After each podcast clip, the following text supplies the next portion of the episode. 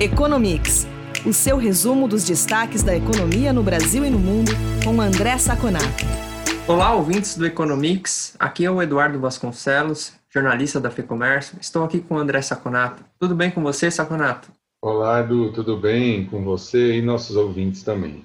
Antes de a gente começar, só quero avisar os ouvintes que não falaremos sobre o PIB do terceiro trimestre neste episódio, porque já tratamos do assunto em um programa especial que foi ao ar na quinta-feira, 3 de dezembro, no próprio dia de, de, divulgação do indicador. Então, deixo a sugestão desse programa especial aos ouvintes. Saconato, seguindo aqui, vamos começar falando sobre a pandemia de coronavírus. O governador de São Paulo, João Dória, anunciou que a vacinação no estado deve começar em janeiro. No entanto, nesta semana também tivemos o endurecimento das restrições ao comércio em função do aumento do número de casos. A FEComércio já enviou um ofício ao governador solicitando que a decisão de diminuir o tempo de funcionamento dos estabelecimentos seja revista. Saconato, por um lado, temos a boa notícia da proximidade da vacina, por outro, o endurecimento da quarentena. Como ficam as empresas no meio disso tudo? Olha, Edu, é muito importante, antes a gente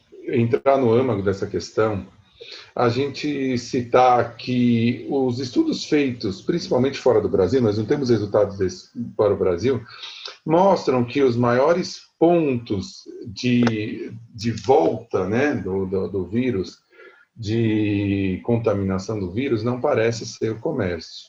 É, se você seguir as regras de higiene, seguir o distanciamento, seguir a quantidade máxima de pessoas dentro do estabelecimento, você tem uma segurança muito grande quanto à transmissão do vírus. É, outros fatores parecem ter alimentado essa potencial nova onda, que eu nem chamo nova onda, nós não acabamos a primeira, né? É um recrudescimento da primeira, na realidade.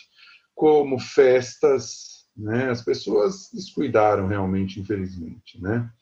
Então, assim, é, parece pouco efetivo você fazer mais restrições ao comércio e, e, aos serviços e restaurantes que seguirem as recomendações de distanciamento e de higiene. É, dito isso, eu acho que é, a economia teria um grande problema se nós tivéssemos que fazer um novo fechamento como nós fizemos a primeira vez.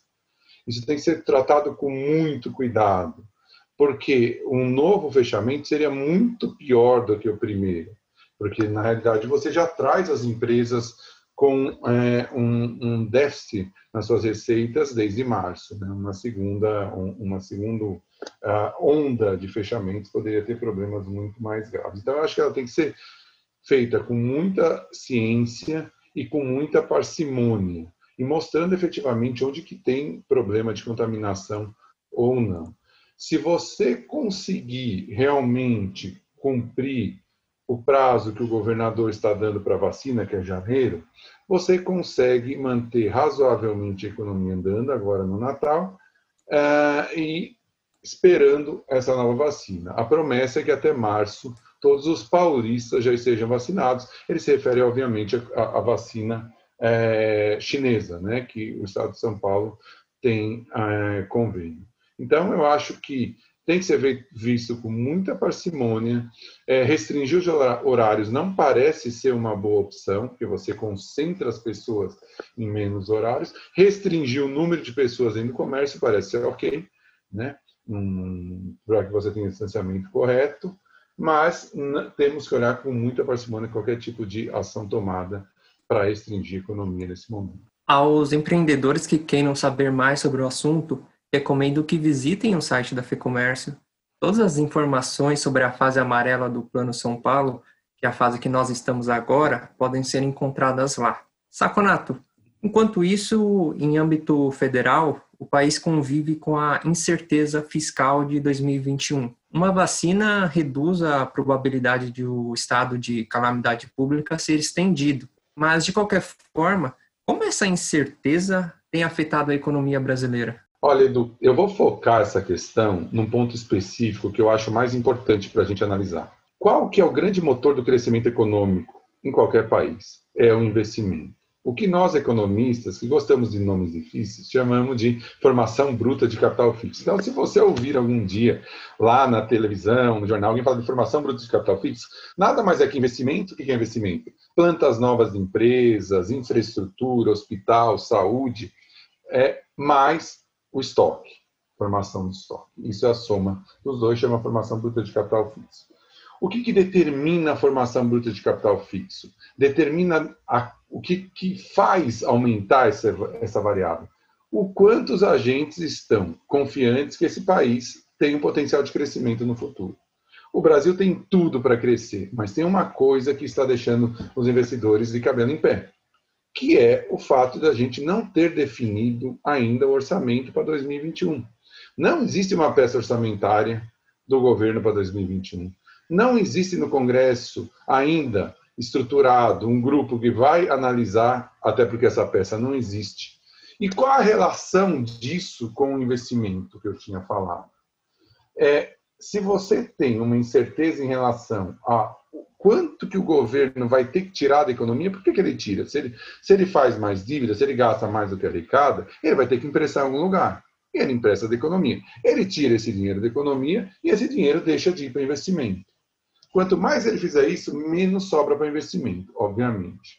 Então, é, você tem, é obrigado, o governo deveria ter consciência de que essa peça teria que ser muito rápida e teria orçamentária teria que ser muito rápida e teria que ser feito esforços muito pesados para que você voltasse para um nível de, de, de dívida, de déficit que a gente tinha antes da pandemia. É um esforço muito grande, mas tem que ser feito.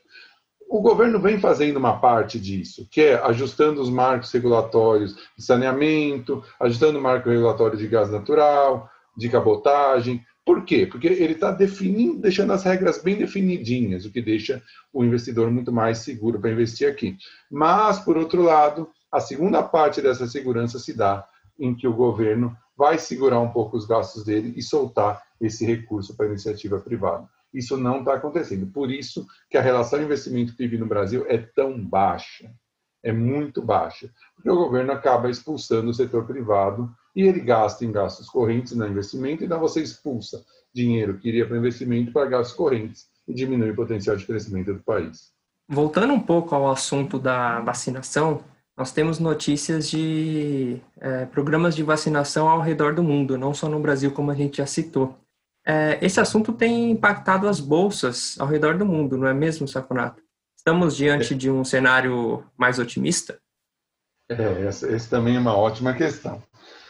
É, as pessoas devem ficar um pouco confusas. Hoje saiu uma notícia que nos Estados Unidos, infelizmente, nós tivemos ontem, em 24 horas, 3.100 óbitos por Covid e mais de 159 mil, mil novos casos confirmados é um número muito alto, maior do que em qualquer outra uh, medição que nós tivemos desde o começo da pandemia.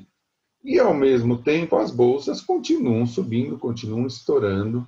Essa semana foi uma semana muito positiva de novo para a Bolsa, muito recurso estrangeiro entrando na Bolsa do Brasil. E aí as pessoas perguntam, poxa, mas tem um aparente paradoxo nessa, né, nessa, nesse pensamento, nessa, nessa estrutura, né? Na realidade, não. Por quê? O que, que é o valor de uma ação?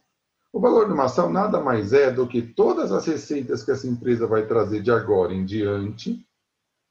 Você traz isso a valor presente, descontando juros. Então, imagina, nos próximos 30 anos a empresa vai gerar um nível de 10.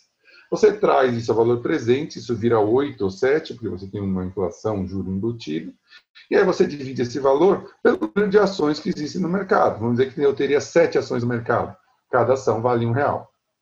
Então, quando você imagina que a vacina está chegando, os Estados Unidos já vai começar a vacinar, a ideia é começar a vacinar no dia 17, a Grã-Bretanha começar no dia 7, semana que vem, você já imagina que a partir de então a, os, o, as empresas vão começar a produzir, vender e faturar mais. E você já traz esse valor presente. Então, esse tempo sem vacina que nós vamos ter, de 15, 20, 30 dias, sei lá, depende para cada país, que você tem esse recrudescimento da Covid, ele é muito pequeno em relação a todos os outros períodos que você imagina após vacina. Então, os investidores, por isso que nós falamos, os investidores, eles vão pela expectativa e não pelo que está acontecendo hoje. E é exatamente isso que está acontecendo. Os investidores estão olhando que a vacina está chegando, a partir da vacina você volta ao normal, você volta a faturamento, e ele já traz isso a valor presente, independente do cenário muito triste que nós estamos tendo de Covid, principalmente na América do Norte. Pegando esse gancho, vamos entrar um pouco nos desafios do Joe Biden à frente da presidência dos Estados Unidos. É, com quais problemas econômicos o governo dele vai ter que lidar a partir de 2021? É, esse é um, isso é uma coisa que eles já devem estar vendo, já devem estar quebrando a cabeça lá. Os Estados Unidos, ele voltou a crescer, nós sabemos. Inclusive, essa semana, o número de pedidos de seguro-desemprego que vinha aumentando já caiu um pouquinho, mesmo com todo esse cenário né, de pandemia, mas a vacina parece que está muito próxima até para os americanos. Né? A previsão são mais duas semanas para começar a, a, imunização. Mas é, o governo americano, desde o do Donald Trump, já vinha juntando um déficit fiscal gigantesco, que passava dos 10% do PIB o déficit americano passava de trilhão de dólares. O que, é déficit? O que você gasta menos você arrecada. Você estava gastando mais de um trilhão de dólares, até quase dois trilhões de dólares a mais do que você arrecadava. Isso uma hora vai ter um, vai ter um, ter um limite. Por quê? Quando você gasta mais arrecada, isso num ano, você vai aumentando a dívida, você vai aumentando o estoque da dívida. Cada ano você põe um pouquinho mais de dívida, cada ano você põe um pouquinho mais de dívida. Isso tem um limite. O déficit esse ano deve passar muito dos 10, deve passar dos 15% do PIB por conta da pandemia. Mas vai ter que ser feito um ajuste. Talvez não em 2021, os mercados ainda estão muito sensíveis em relação ao Covid, mas a partir de 2022 ele vai ter que enfrentar esse problema. Sabemos também que a política monetária nos Estados Unidos ela já não tem muito espaço. A taxa de juros já está negativa em termos reais. Ela está positiva em termos nominais, mas muito pequenininha, mais baixa que a inflação. Então, não se tem mais política monetária para fazer. E a política fiscal vai chegar no limite. Você vai ter que começar a fazer uma política de freio de arrumação, diminuir esses gastos, aumentar as receitas. Ele já tem isso no plano dele, com o aumento do, dos tributos para empresas.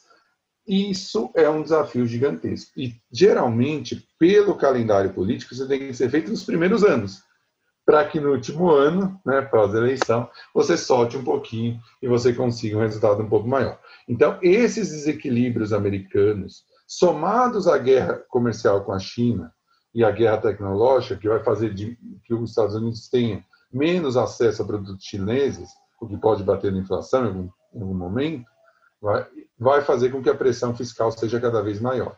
Ele vai ter que enfrentar isso. Então, eu imagino, aqui praticamente, quando a gente falar está nos ouvindo, que esse cenário positivo de dois, de, de, em termos de, não cenário positivo em termos de Covid, obviamente, mas em termos de liquidez mundial, a partir de 2022, talvez, final de 2021, vai começar a se reverter. Temos que tomar cuidado com isso, porque temos que arrumar a casa agora, enquanto está sol, para que quando começar a chover, a gente já esteja bem acertadinho e não sofra com isso. Saconato, é isso por essa semana. Obrigado. A gente volta a se falar na semana que vem. Obrigado, Edu. Obrigado a quem nos ouviu e até o nosso próximo Economics na próxima semana.